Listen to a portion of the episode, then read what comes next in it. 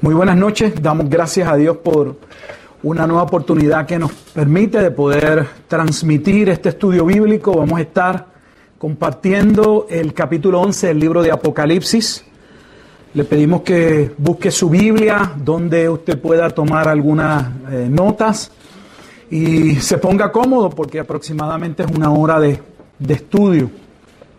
Aprovechamos como siempre la oportunidad para enviarle un saludo a aquellos hermanos de la Iglesia Bíblica Jesucristo del Señor que nos puedan estar viendo y también a compañeros en el ministerio, amigos, familiares, en fin, a, todos los que puedan estar viendo esta transmisión y en el momento en que la vean. Vamos a comenzar con una palabra eh, eh, de oración. Padre, te damos gracias una vez más por este, este tiempo que tú nos permites de poder, Padre Santo, dirigirnos a tu pueblo, de poder enseñar tu bendita palabra, la cual creemos que es infalible, que es toda fuente de autoridad, Padre Santo. Danos ojos para poder ver, danos oídos para poder escuchar, danos como siempre pedimos un corazón bien dispuesto por tu espíritu para acatar, para obedecer, Padre, tus preceptos y tus mandamientos, que son para nuestro bien, que son vida a tu pueblo.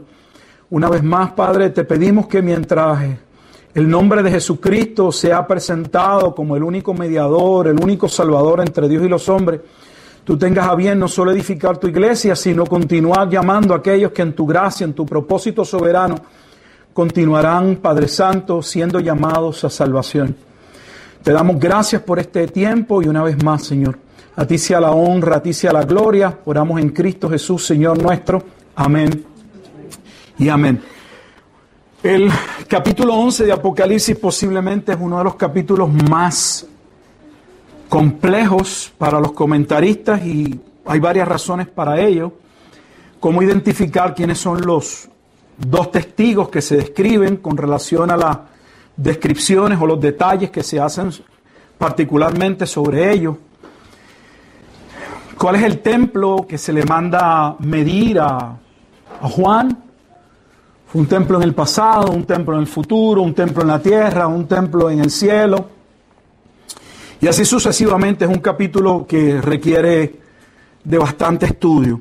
Es un capítulo corto en términos de la cantidad de versículos que cubre, son solo 19 versículos, y tal vez podemos dividirlo exactamente como se encuentra en la mayoría de las Biblias, que tienen los famosos encabezados o como ya hemos dicho, las para los temas, si usted observa el capítulo 11 en su Biblia, sea de estudio o no sea de estudio, por lo general tienen un tema y mi Biblia al menos dice los dos testigos. Ese es el, el tópico, el, el título que tiene antes de comenzar la lectura en el capítulo 11, versículo 1.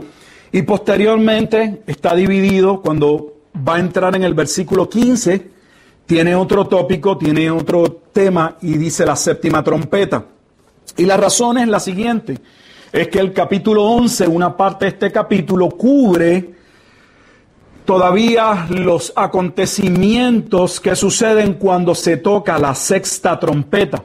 Estamos todavía en la sexta trompeta y del versículo 15 en adelante entonces inicia los acontecimientos de la séptima trompeta que como veremos más adelante trae también a colación o trae de la mano la séptima trompeta, las siete copas de la ira de Dios. Hay una sucesión de eventos de siete. Primero son siete sellos. El séptimo sello trae las siete trompetas y la séptima trompeta trae las siete copas de la ira de Dios. Así que por hoy vamos a leer los primeros 14 versículos. Es muy probable que ni tan siquiera pasemos del segundo versículo. Pero Dios mediante, vamos a ver cómo Dios nos ayuda para poder discutir este capítulo. Vamos a comenzar con la lectura y estamos en Apocalipsis capítulo 11 y vamos a leer versículos 1 al 14 para familiarizarnos con lo que vamos a estar discutiendo. Y dice así la palabra de Dios.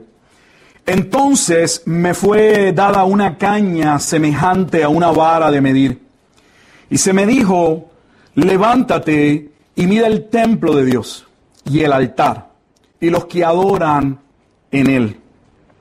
Pero el patio que está fuera del templo, déjalo aparte y no lo midas, porque ha sido entregado a los gentiles y ellos hollarán la ciudad santa 42 meses.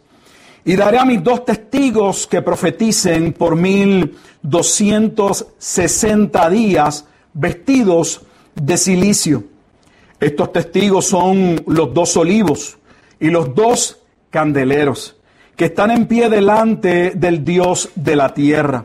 Si alguno quiere dañarlos, sale fuego de la boca de ellos y devora a sus enemigos. Y si alguno quiere hacerles daño, debe morir él de la misma manera. Estos tienen poder para cerrar el cielo, a fin de que no llueva en los días de su profecía. Y tienen poder sobre las aguas para convertirlas en sangre, y para herir la tierra con toda plaga cuantas veces quieran. Cuando hayan acabado su testimonio, la bestia que sube del abismo hará guerra contra ellos y los vencerá y los matará.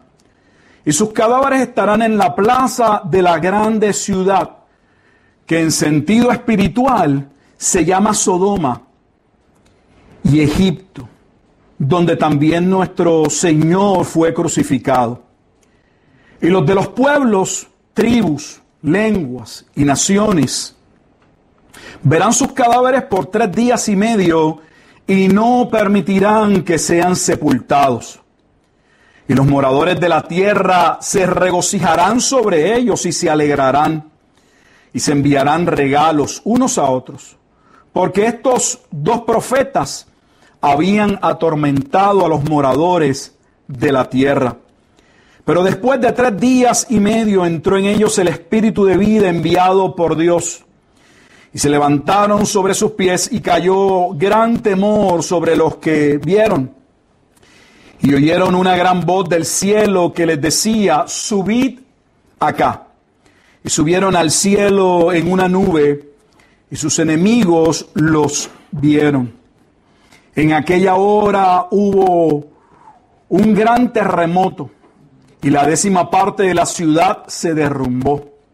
Y por el terremoto murieron en número de siete mil hombres. Y los demás se aterrorizaron y dieron gloria al Dios del cielo. El segundo ay pasó, he aquí, el tercer ay viene pronto. Vamos a entrar entonces en la discusión de este capítulo 11 si ustedes recordarán, el capítulo 10 finalizó con la encomienda, el llamado que se le asigna a Juan de comer un libro pequeño que estaba en la mano de aquel ángel grande, como se describe, y se le dijo que en su boca sería como miel, pero en su vientre sería amargo. Y Dos cosas solo a modo de resumen vimos o discutimos. Una es que ese, ese mandato hubiese sido básicamente imposible de que Juan lo hubiese podido llevar a cabo si el libro de Apocalipsis lo colocamos como tradicionalmente se coloca su redacción en el año 95, ya que Juan estaría anciano. Y tenemos documentación de los padres de la iglesia que claramente aseveran que en el tiempo de la vejez de Juan, este tenía que ser cargado a la iglesia y que apenas podía decir ciertas palabras, lo cual haría imposible la tarea de predicar sobre reyes, naciones, como claramente finaliza el capítulo 10. Y creemos que eso es una de las evidencias que apunta al testimonio de que Apocalipsis fue escrito en un tiempo más temprano del que muchas veces se reconoce. También la razón por la que sería dulce y luego sería amargo tiene que ver con el doble mensaje, por así decirlo, que lleva a cabo el Evangelio. Tenemos la tendencia solamente a presentar el Evangelio como buenas noticias. Usted va a ver que siempre hablamos del Evangelio y estamos apuntando, eh, eh, señalamos que el Evangelio significa buenas noticias. Y aunque eso es cierto, que el Evangelio presenta las buenas noticias de salvación con relación a la forma y la manera en que los seres humanos podemos ser salvos a través del arrepentimiento y la fe en Jesucristo, no es menos cierto que ese mismo evangelio que llama salvación a unos condena a otros. Y es lo que estamos viendo a través de todo el libro de Apocalipsis. Como unos son sellados mientras otros son dejados sin el sello de Dios para experimentar el juicio.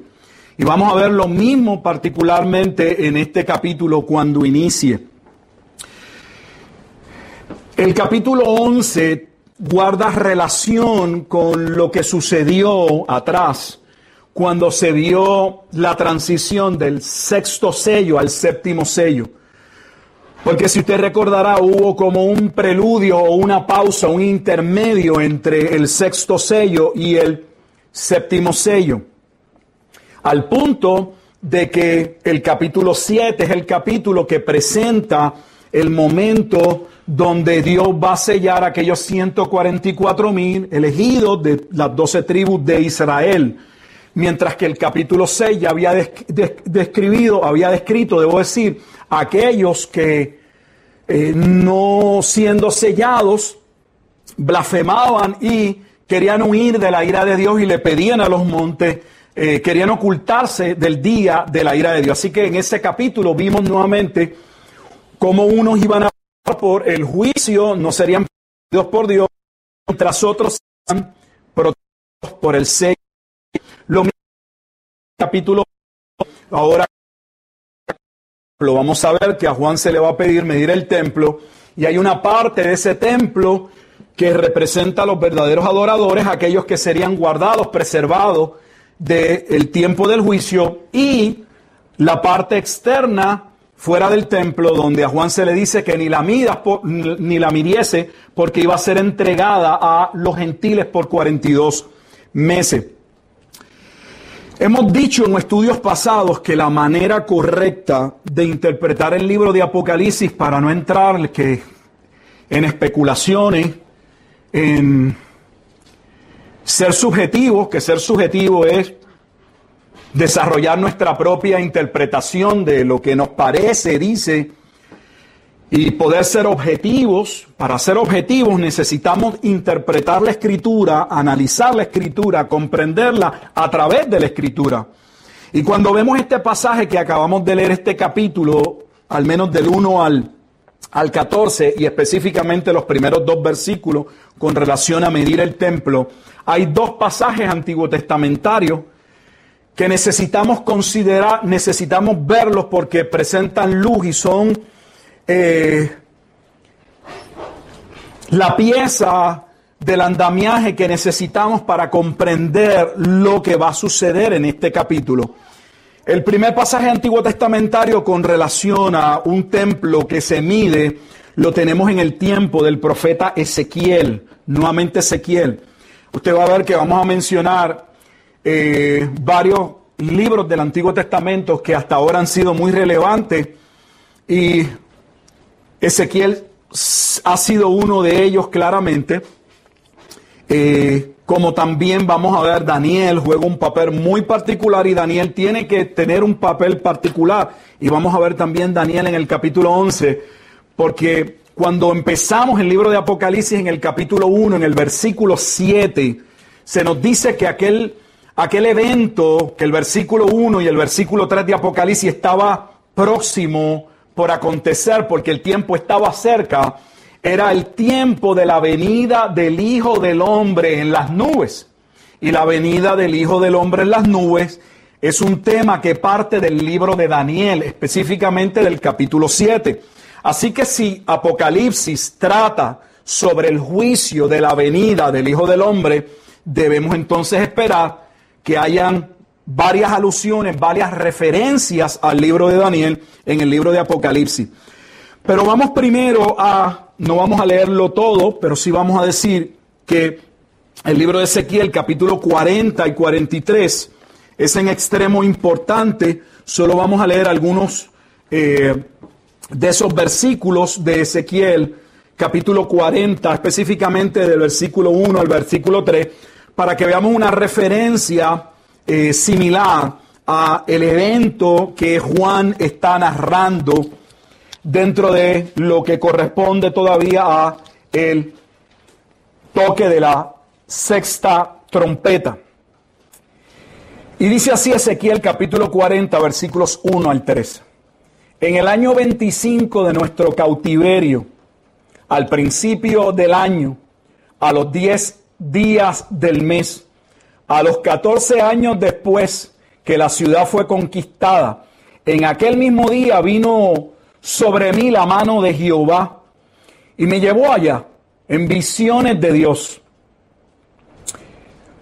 Me llevó a la tierra de Israel y me puso sobre un monte muy alto, sobre el cual había un edificio parecido a una gran ciudad hacia la parte sur. Me llevó allí y aquí un varón cuyo aspecto era como aspecto de bronce y tenía un cordel de lino en su mano y una caña de medir y él estaba a la puerta.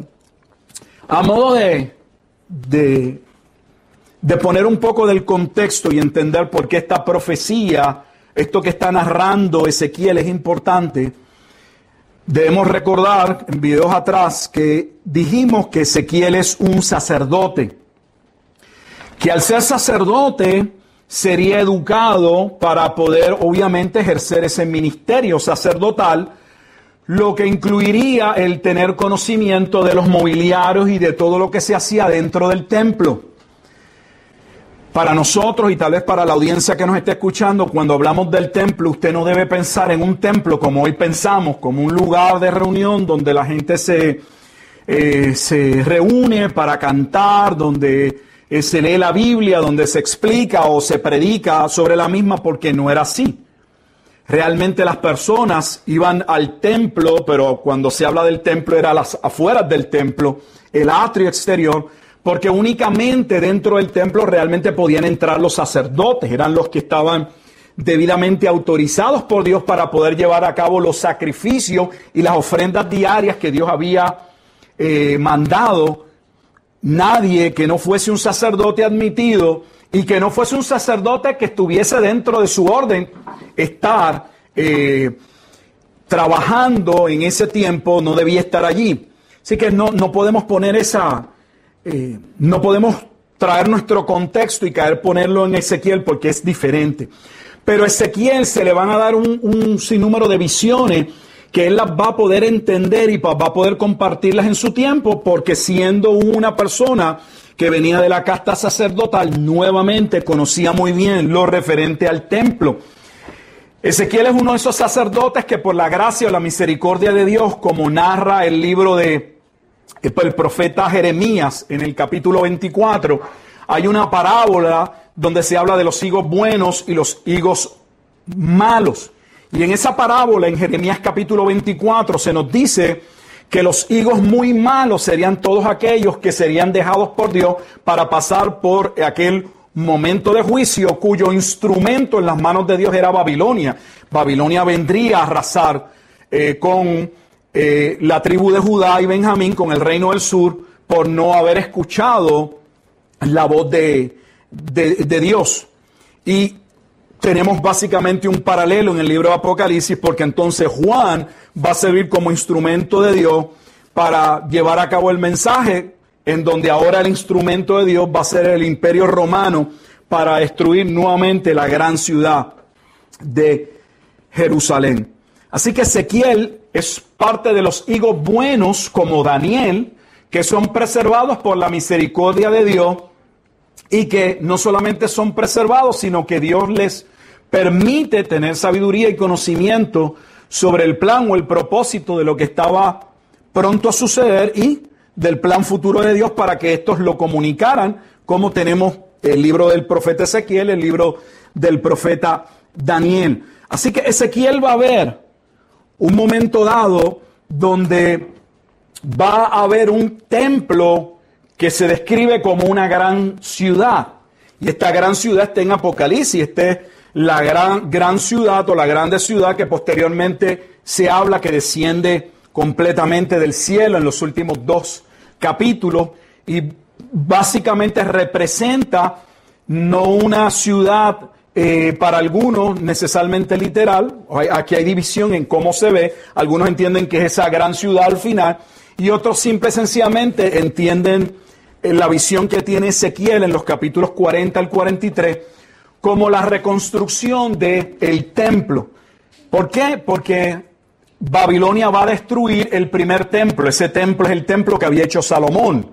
Pero posteriormente se va a reconstruir el segundo templo, que es el templo que van a salir algunos, no todos, en el tiempo del imperio medo-persa, cuando Ciro, rey de Persia, va a permitir o a abrir el edicto para que entonces todos aquellos que quisiesen fuesen a reconstruir el templo, porque él se vería como un instrumento de Dios, ya profetizado en el libro de Isaías, que sería usado por Dios para la reconstrucción de ese templo.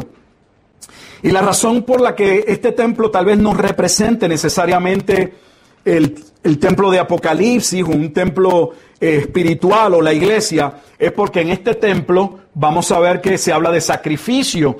Y la Biblia claramente especifica desde el libro de los Hebreos que posterior a la muerte de Jesucristo ya no es necesario ningún tipo de sacrificio en el templo porque Jesucristo es el sacrificio perfecto. De hecho, es el sacrificio que había estado dispuesto en el consejo de Dios, en el soberano plan de Dios, para traer remisión, para rescatar a aquellos que serían salvos por su gracia.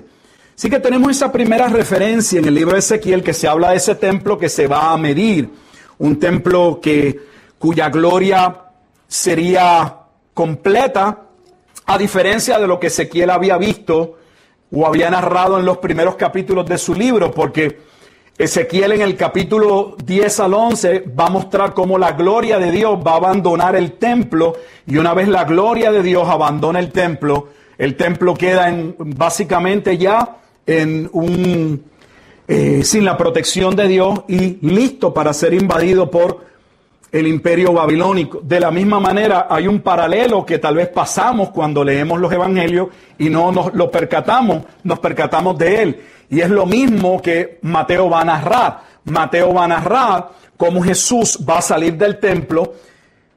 Él es la gloria de Dios según Juan capítulo 1, versículo 1, 14 y 18.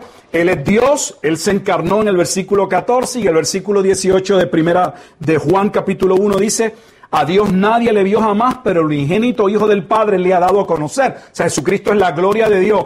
Esa gloria se va a apartar del templo en el libro de Mateo y va a declarar sobre el monte de los olivos la destrucción de ese templo, exactamente como había sucedido en el tiempo de Ezequiel.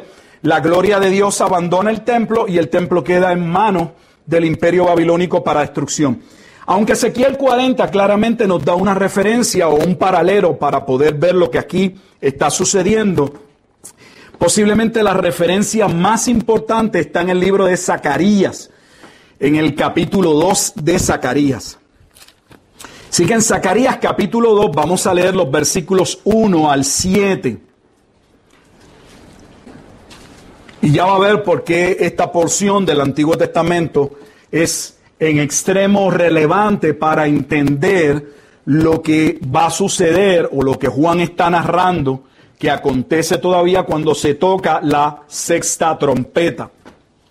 Dice Zacarías capítulo 2 versículo 1 al 7 de la siguiente manera. Alcé después mis ojos y miré, y aquí un varón que tenía en su mano un cordel de medir. Observe que nuevamente se habla de medir. Y le dije, ¿a dónde vas? Y él me respondió, a medir a Jerusalén, para ver cuánta es su anchura y cuánta su longitud.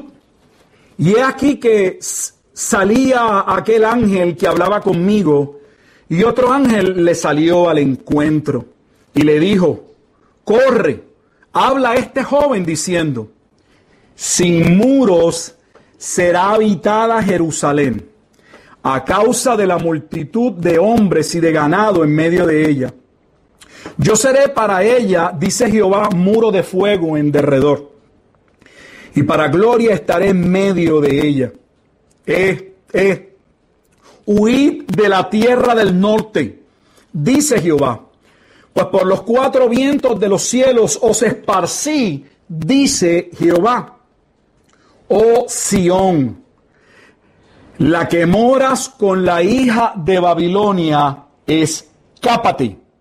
Si alguien ha leído hasta ahora el libro de Apocalipsis, sabe que esto es parte del libro de Apocalipsis, el llamado a huir de Babilonia antes del juicio. Esta porción proviene del profeta Zacarías, no tenemos que estar conjeturando, inventando, podemos ser objetivos si estudiamos nuevamente la escritura, analizándola con la escritura. ¿Por qué Zacarías es importante? ¿Por qué es relevante este pasaje? Porque en el tiempo donde Ciro de Persia, un rey pagano, es usado por Dios para permitir que salga el primer grupo con Zorababel a la reconstruir el templo que había destruido Babilonia, el cual quedó destruido en el año 586, 87, básicamente se coloca el 586 antes de Cristo. Gran parte del pueblo se quedó a vivir en Babilonia y no quiso irse de Babilonia. E, es contradictorio cómo Babilonia es el instrumento de juicio contra ese pueblo donde gran parte de los que estarían vivos, sus familiares, hubiesen, hubieran muerto en aquel asedio babilónico. Y posteriormente, al cabo de 70 años, una generación y tanto, vemos cómo, cómo usted puede hacer que una generación se amolde, se acomode, se ajuste al patrón del tiempo. Por eso Romanos 12.2 nos hace un llamado temprano en el cristianismo. No os conforméis este siglo. No se amolden, no tomen el patrón, el modelo del mundo. Porque Dios sabe que somos dados los seres humanos a, temperarnos, a, acomodarnos, a buscar la zona de confort, la, zona de confort, la zona de comodidad donde quiera eh, nos encontremos. Y lamentablemente gran parte de ese pueblo que experimentó la ira de Dios y que ya hemos dicho que según Jeremías capítulo 24, ese pueblo que había sido preservado, había sido preservado por gracia, debían estar altamente agradecidos, buscando a Dios, deseosos por salir de aquel cautiverio, regresar a su tierra, levantar el templo y comenzar la adoración que habían pervertido, decidieron quedarse en Babilonia. ¿Por qué? Porque se habían acostumbrado a la vida, vida en Babilonia y para eso usted tendría que ver cómo era la vida en Babilonia y cómo era Babilonia. Babilonia en su tiempo era una de las siete maravillas del mundo. Los jardines colgantes que mandó a construir eh, aquel rey Nabucodonosor para alegrar a su, a su esposa fue, una, fue algo espectacular. Así que se acostumbraron a la vida en Babilonia y fue un grupo muy pequeño el que salió a construir. De hecho, el primer grupo que salió no llegaron a 50 mil judíos. Cuando usted mira el libro de Edras y de Nehemías, ese primer grupo aproximadamente se nos da las divisiones y los números y no llega a 50 mil judíos que parten. Por lo tanto, estos son los judíos que se habían acostumbrado a la vida babilónica y con ella a qué? Si usted recordará cuando comenzamos la lectura del libro de Daniel, que Daniel es otro de los deportados, de los hijos buenos, lo primero que buscó hacer el rey Nabucodonosor para usar a Daniel y a sus amistades, que eran de la clase eh, aristocracia, de la clase arriba, alta, adinerada, fue el cambiarle sus nombres, el inmediatamente someterlos a que aprendieran el lenguaje de los caldeos, el que aprendieran las costumbres y las comidas de los caldeos. En otras palabras, que se volviesen caldeos. Solo le doy un dato para que lo tenga en consideración, que muchas veces usted nunca lo escucha, porque esto es como un dato aparte y regreso. porque en Mateo, en el capítulo 2, se habla de unos sabios de Oriente que se cree que posiblemente venían de Babilonia y que son los famosos magos caldeos? Como unos magos paganos caldeos sabrían de el Mesías y tendrían alguna manera de saber el tiempo. No es meramente por la estrella, como se nos dice, la razón está en el propio libro de Daniel, por la profecía de las 70 semanas de Daniel.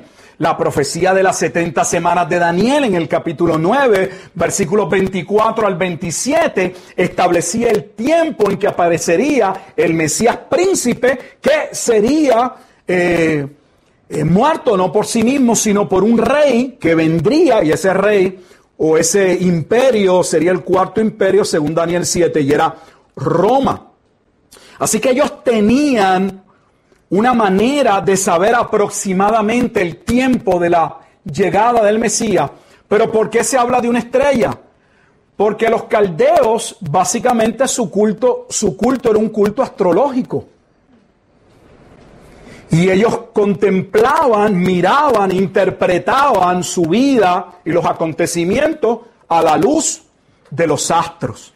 No se llevaban solo por lo que miraban, tenían sus libros sagrados y esa es la razón por la que en Mateo 2, para que lo tenga en mente, que casi nunca se entra en ese tipo de explicación.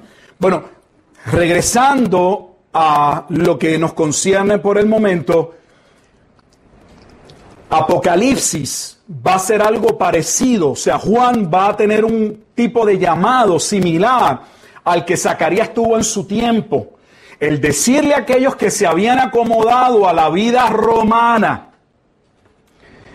no, los que se habían acomodado a la vida, a la falsa espiritualidad, a una religión cambiada, eh, llena de matices de otras religiones, o sea, habían, los judíos habían hecho un sincretismo. Un sincretismo es una mezcla de cosas. Una, algo sincrético es algo que toma de diferentes partes y, y todas esas partes las une para formar algo a su imagen. Es como, como hacer un Lego de esas piezas, eso, eso que viene para los niños y, usted toma diferentes piezas, no importa el tamaño y los colores. Y usted puede armar con diferentes legos, armar un, algo diferente. Y así, así es una idea religiosa sincrética. Usted toma lo que a usted le parece bien, lo que a usted le parece correcto, lo que a usted gusta de, cada idea religiosa y la une para usted formar su, la religión o eh, el tipo de, no sé, de vida espiritual que usted le gustaría. Y eso realmente era lo que había sucedido en el tiempo en el que Zacarías va a ser usado por Dios para decirle al pueblo que está judío de Judá, que está viviendo en Babilonia, que saliera. ¿Por qué debían salir? Porque según dijimos, que Babilonia va a ser instrumento de Dios para destruir a Judá, también Jeremías y los profetas habían anunciado que ya que Babilonia se había excedido y se había agradado en la destrucción del pueblo de Judá, Dios también iba a castigar a Babilonia. Y ahora va a usar otro imperio para destruir al imperio de Babilonia. Y va, a traer a los medos y a los persas. Ahora el instrumento de Dios para juzgar a Babilonia van a ser los medos y los persas. Por lo tanto, aquellos que se encontraban dentro de Babilonia serían qué? Masacrados, destruidos. ¿Por qué esto es importante? Porque exactamente y paralelamente es lo mismo que iba a suceder en el tiempo en que Juan va a predicar.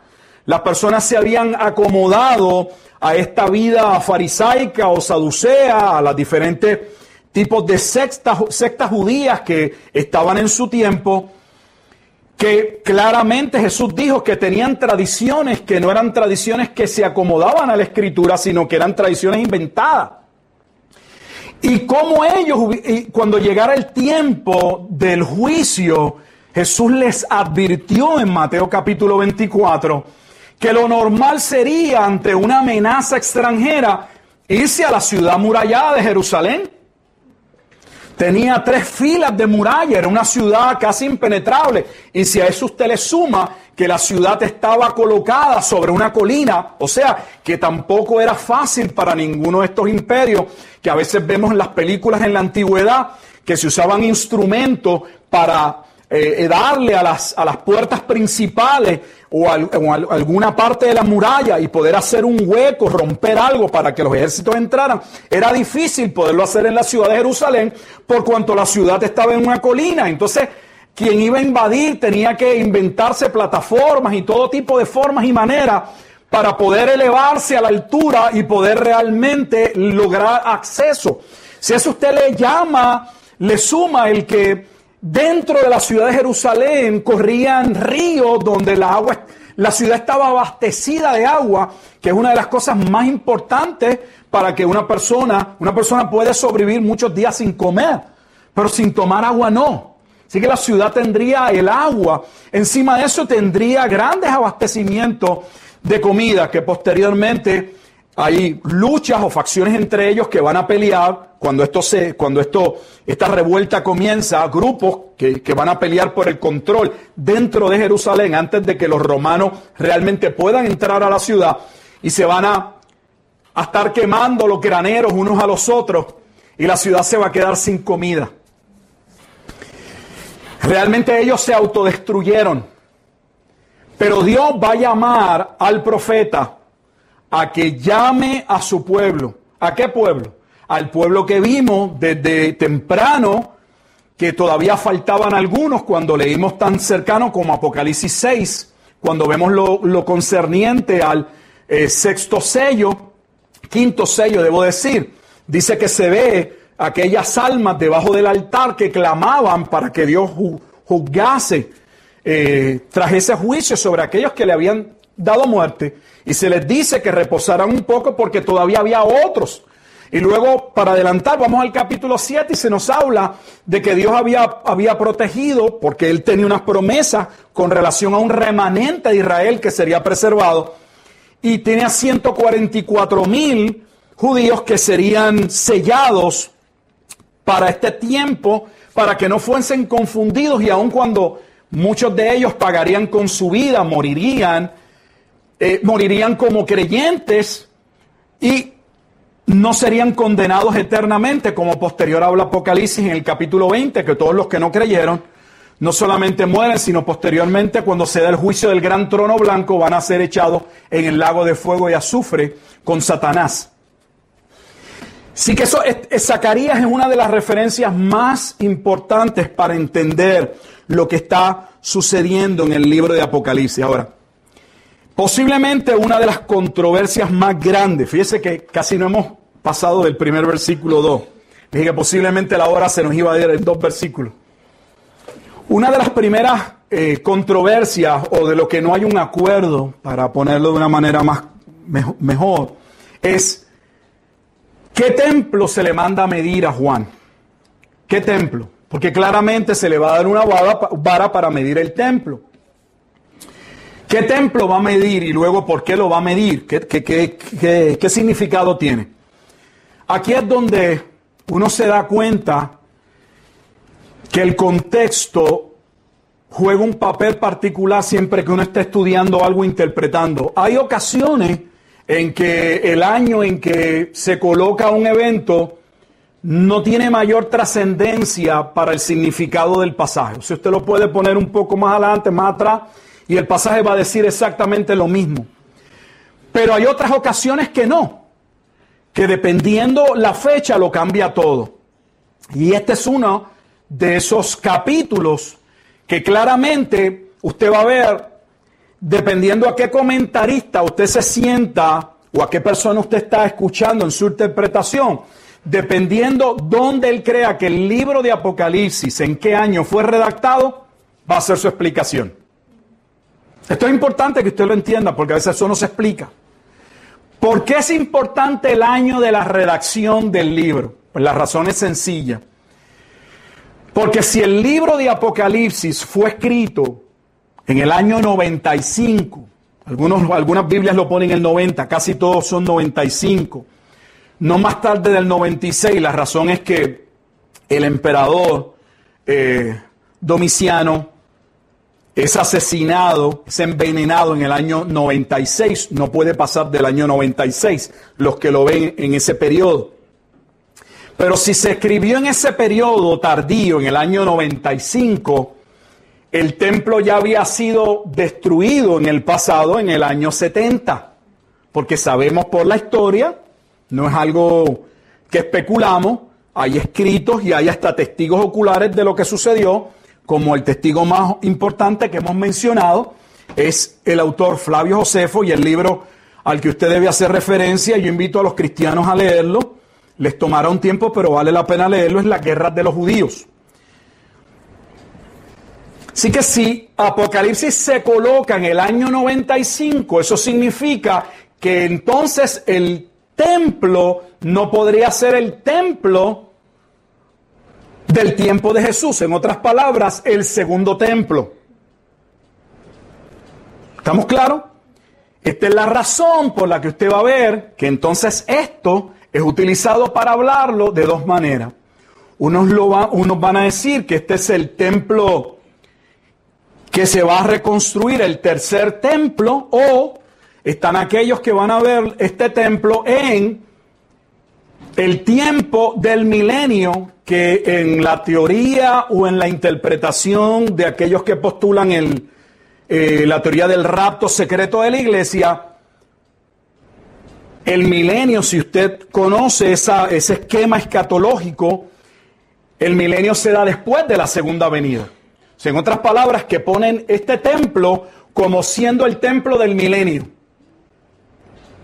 En ese esquema hay cuatro templos. Yo no sé cómo usted puede justificar cuatro templos, pero yo sé que la gente lamentablemente repite lo que escucha, pero ni saben ni lo que les enseñan en sus iglesias. Porque usted tendría el primer templo, el templo que construyó Salomón, que quería construirlo David, pero que a David se le dijo, no, tú no lo vas a construir porque tú has derramado mucha sangre. Pero voy a permitir a tu hijo levantar casa. Tienes el primer templo con Salomón. Ese templo es destruido por Babilonia, año 586. Ese templo es vuelto a reconstruir y ese es el segundo templo que el libro de Nehemías y el libro de Esdras dicen que aún los propios judíos que trabajaron en la reconstrucción lloraron porque aunque se dice que contaron con los recursos y Ciro puso mucho dinero para que el templo tuviese esplendor, no tenía la gloria, dice, el esplendor, la lo majestuoso que tenía el templo de Salomón. Y habla de que muchos de ellos lloraron. A pesar de que construyeron el templo, lloraron porque el templo no era bonito. Como si ese templo fuera importante cuando Dios ya le había dicho aún a Salomón, ¿te crees tú que puedes hacer un templo en el que yo habite? Usted no puede meter a Dios dentro de un templo. Él lo abarca todo. Pero ese era el concepto y la mentalidad de ellos. Ese templo, posteriormente, va a pasar por diferentes situaciones en los cambios de los tiempos de los gentiles que se describen en Daniel capítulo 2. Esa imagen que ve Nabucodonosor, el cambio de Babilonia a los medopersas, a los griegos y a los romanos. Y antes de llegar a los romanos, que es el tiempo del Nuevo Testamento y el tiempo en que se está escribiendo el libro Apocalipsis, sucede algo también con Antíoco Epífanes IV, quien en el año 160 y tanto, 162 a 64, eh, va a llevar a cabo una abominación también un momento que va a ser muy difícil para los judíos, pero no va a destruir el templo. Posteriormente los romanos van a llegar en el año 67 con Pompeyo y eh, pasan ciertas cosas que luego por primera vez Judá va a quedar con un rey, por primera vez en su historia va a tener un rey que no es judío. Y ese rey usted lo conoce, va a ser Herodes el Grande. Herodes el Grande era de la ciudad idumea. Y esto es interesante la historia, no voy a entrar mucho, pero solo para que sepa antes de los, de los romanos tomar control sobre el área de Judea, pocas personas saben, porque tampoco esto se enseña, que los judíos tuvieron casi 100 años donde estuvieron gobernándose sin estar básicamente sometidos a un, a un, imperio. Básicamente desde el año 168 aproximadamente, 100, 66, 68, una vez ellos pelean, empiezan las peleas contra los griegos, posteriormente se liberan casi los griegos y están desde esa parte hasta el año 67, donde Pompeo llega a casi 100 años, eh, donde ellos se van a regir por ellos mismos y uno de los hijos de Matatía, que es el sacerdote que comienza la, la revolución o la revuelta contra los griegos, uno de esos hijos va a comenzar a conquistar las extensiones de territorio que eran parte en la antigüedad del pueblo judío y uno de los lugares que conquistan es la región de Idumea y ellos someten a los idumeos, o sea, fuerzan a los idumeos a judaizarse. Por lo tanto, Herodes era, era, era un gentil, si usted lo quiere ver, que había sido forzado por un tiempo de guerra a hacerse judío pero en sangre no era eh, judío, era idumeo. Pero eh, suceden unos eventos en la historia que van a llevar a Herodes a lograr tomar el control eh, del área de Judea, casándose con una de las hijas de los descendientes de los asmoneos de la casa sacerdotal, que controlaron y reinaron en la extensión de, la extensión de Judea antes del imperio romano. Y que ese tiempo es tan importante porque ese tiempo es el que marca el momento en que se unen dos oficios que en el Antiguo Testamento siempre estuvieron separados. El profeta era una cosa, el rey era una cosa y el sacerdote era una cosa. Eran, eran, eran posiciones diferentes. Pero en el tiempo de los asmoneos, uno de los hijos de Matatías, de la revuelta de los macabeos, se va a colocar como rey y como sumo sacerdote. Así que se unen dos oficios y eso es lo que estamos viendo en el Nuevo Testamento, porque el sumo sacerdote, eso no se nos explica, porque si el sumo sacerdote estaría ligado sobre los sacrificios, entonces no habría mucha injerencia de él en términos políticos. Pero no se nos explica realmente el contexto en que eh, se, se, se forma la unión de lo que era el reinado y el sumo sacerdote se hacen un solo oficio. Posteriormente, cuando Herodes viene al control, sé que estoy poniendo mucha historia, pero son datos que creo importantes para que podamos entender muchas cosas que vamos a ir hablando. Cuando Herodes viene al poder a cargo de Roma, ya entonces estos puestos no iban a ser... Eh, ya de un tiempo había pasado, pero en ese punto particular dentro del imperio romano, el cargo de sumo sacerdote, que ya le estoy diciendo que básicamente era rey sacerdote, era un cargo político y religioso. Era un cargo político.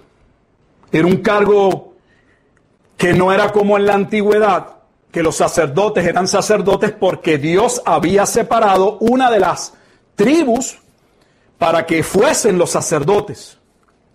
Ahora no. Ahora serían personas de las altas esferas o personas con dinero la que pagarían o Roma los colocaría como sus marionetas. Y eso es lo que tenemos en el tiempo del Nuevo Testamento. Esto es importante, esto no se habla y por eso no podemos entender ni el contexto del Nuevo Testamento y por qué sucede lo que sucede. ¿Por qué tenemos unos sacerdotes, por ejemplo, que se van a atrever a decir abiertamente y públicamente cuando Pilato, un pagano, intenta en varias ocasiones liberar a Jesucristo porque claramente dicen los evangelios que no lo querían matar, que su propia esposa le dijo, no toques a ese hombre, he tenido visiones con él es un hombre santo, no lo toque. Y cómo Pilato les ofrece a Barrabás, a un celote. Los celotes eran el, partido revolucionario de las almas, los que entendían eran los famosos sicarios, básicamente. Aquellos que entendían que el reino se iba a dar cuando, en vez de estar orando, en vez de estar esperando en Dios y tener fe, se levantasen en armas y lucharan contra el imperio romano cuando se levantaran eh, a hacerle guerra a Roma, Dios los liberaría.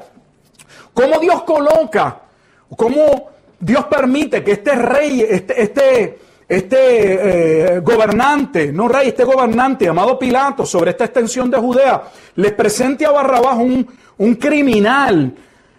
Y pensando que ellos van a decir, no, no, si nos vas a soltar a Barrabás, libéranos a Jesús. Y el pueblo decida por un criminal.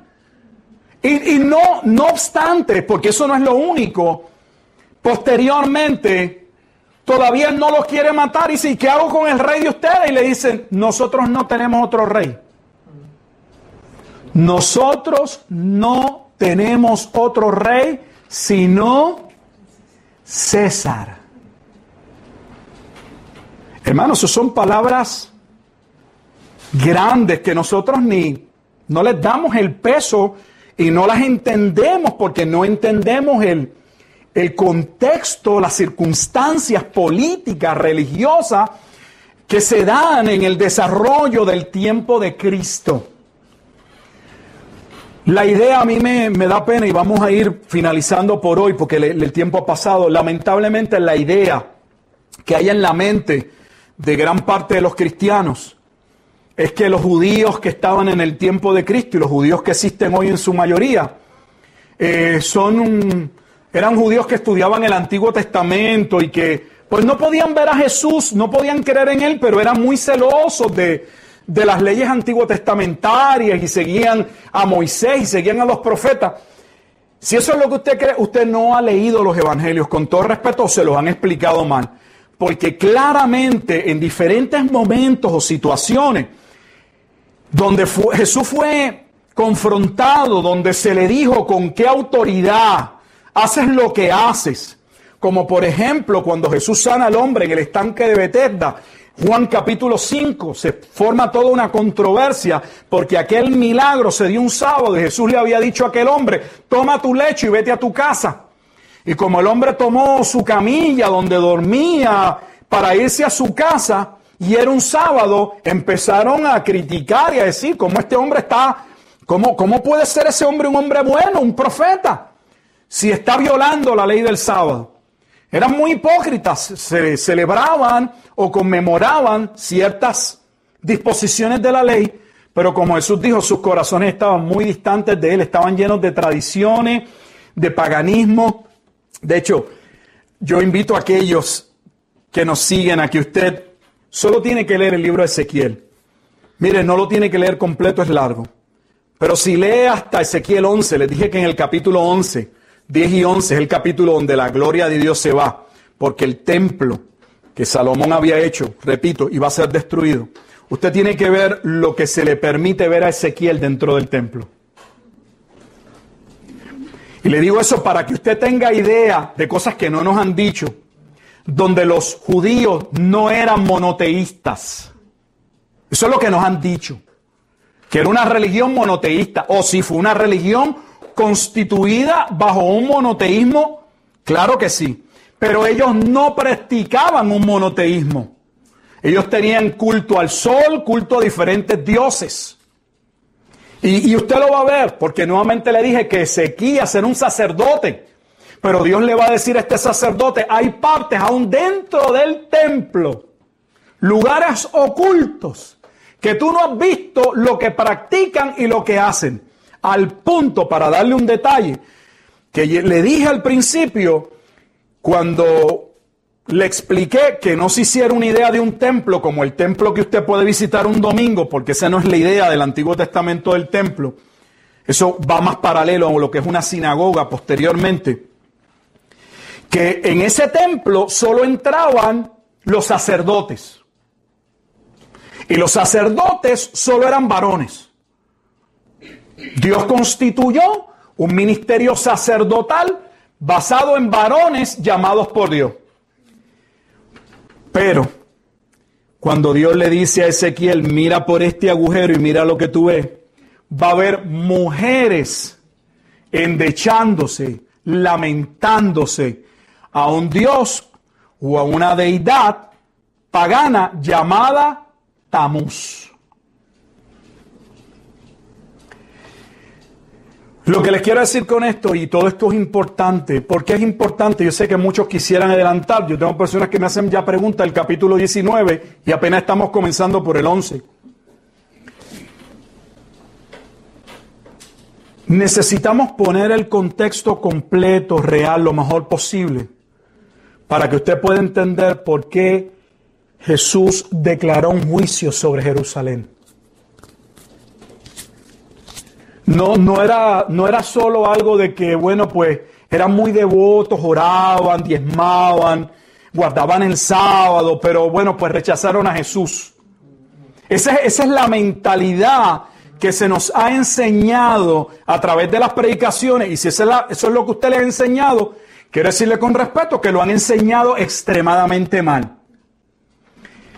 Ese no es el contexto. El contexto es que Israel practicaba hasta magia. El llamado gnosticismo, que a mí me llama la atención que en los seminarios se enseña que claramente fue una de las, de las más duras a las que se enfrentó el cristianismo. Nos tratan de dar la impresión de que eran movimientos gentiles. Y eso es falso. Hoy se sabe por expertos en la Cábala, por expertos en el Talmud, que ese gnosticismo con el que luchó la iglesia, con el que vemos aún en, las, en, las, en los capítulos 2 y 3, en las cartas de Apocalipsis, proviene del el sincretismo, el eclecticismo que se formó en el tiempo griego, de cómo los judíos asimilaron la cultura griega, lo que había dicho Platón y otros, y entraron, cambiaron, reformularon muchas de las doctrinas. De hecho, si usted busca, los judíos creen en la reencarnación. Pero nada de esto se nos enseña. Era una, el pueblo estaba a ciegas. Por eso Ezequiel había dicho en el capítulo 34 que los pastores que debían velar por el pueblo no velaban por el pueblo. Pues si ni ellos seguían la palabra de Dios, solo vivían de las ovejas, se comían las ovejas, oprimían al pueblo para vivir en sus lujos, en su oponencia, en sus delirios de grandeza. Pero en Ezequiel 34 Dios dice, pero yo voy a traer a mi pastor.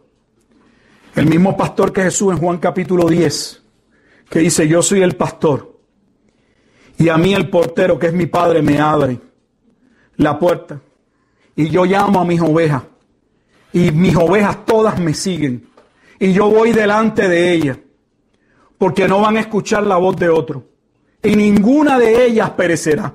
Pues Él había venido para dar su vida en rescate por cada una de ellas. Para comprender el capítulo que la mayoría de los comentaristas aseveran, es uno de los capítulos más difíciles de Apocalipsis, necesitamos entender el contexto en que se encuentra la ciudad de Jerusalén. ¿Por qué? Porque cuando empezamos Apocalipsis, en el capítulo 1, aunque él va a ver unas visiones del cielo, ¿dónde se encuentra Juan? Preso en la isla de Patmos. Entramos a Apocalipsis 2 y 3 y Pablo está narrando, o perdón, Pablo no, Juan está viendo las visiones, pero ahora ve unas visiones desde el cielo con relación a qué? a la parte de la tierra, las iglesias de Asia Menor. Luego, capítulos 4 y 5, Juan es transportado, de alguna manera ve lo que sucede en el cielo. Y luego entonces comienzan a verse el desarrollo de los que serían los juicios sobre la gran ciudad. Pero es en Apocalipsis capítulo 11, versículo 8, y con esto termino, que se nos dice cuál es la ciudad que sería juzgada. Apocalipsis capítulo 8, termino diciendo que allí se dice que esa gran ciudad se llama en sentido espiritual Sodoma, porque las prácticas de Sodoma, prácticas sexuales, aberrantes, el pueblo las practicaba, si no lea Josefo. Y no solo ello, sino que también las prácticas de magia, rituales, que habían visto en Egipto, que inmediatamente salen de Egipto, vemos que funden un becerro para adorarlo, porque ese becerro se adoraba en Egipto. Ese pueblo que fue llamado a salir de Egipto y que vio las plagas y los juicios de Dios sobre Egipto, se había convertido en Egipto. Y ahora Dios llama a los suyos, al remanente elegido por gracia, Aquellos que en Romanos 11, 25 y 26 Pablo señala que todavía habrían algunos que serían llamados posteriormente, Dios los va a llamar a salir de Babilonia, pero Babilonia no es Roma, Babilonia, según Apocalipsis 11:8, es la gran ciudad donde Jesucristo fue condenado a muerte. Y el lugar donde Cristo fue condenado a muerte no fue en Roma, fue en Jerusalén. Vamos a orar. Padre, te damos gracias por este tiempo, por este espacio, por esta oportunidad que tú nos provees para dirigirnos a tu pueblo. Hay tanto que enseñar y tanto que corregir.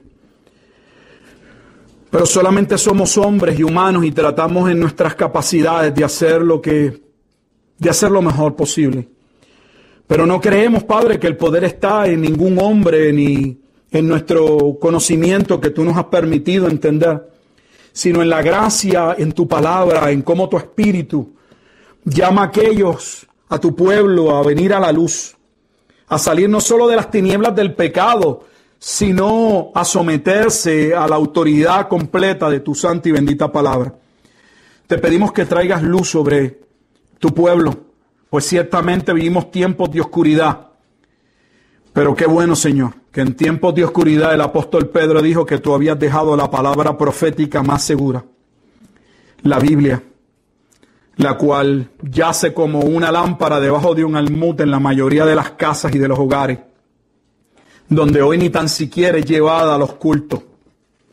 Permite, oh Dios, Padre Santo, que tu pueblo sea un pueblo celoso, que tu pueblo sea un pueblo que no sea manipulable y que la verdad no sea aquella que mueve sus sentimientos, que cautiva sus emociones, sino aquella verdad objetiva, aquella verdad que se basa en lo que tu palabra de manera armoniosa, sin entrar en contradicción, donde hay correlación y correspondencia entre todos los libros, podamos ver en esa escritura infalible, inspirada, nuestra única fuente de autoridad y práctica, ya que sin ella estaremos perdidos como estuvo perdido el pueblo por mucho tiempo.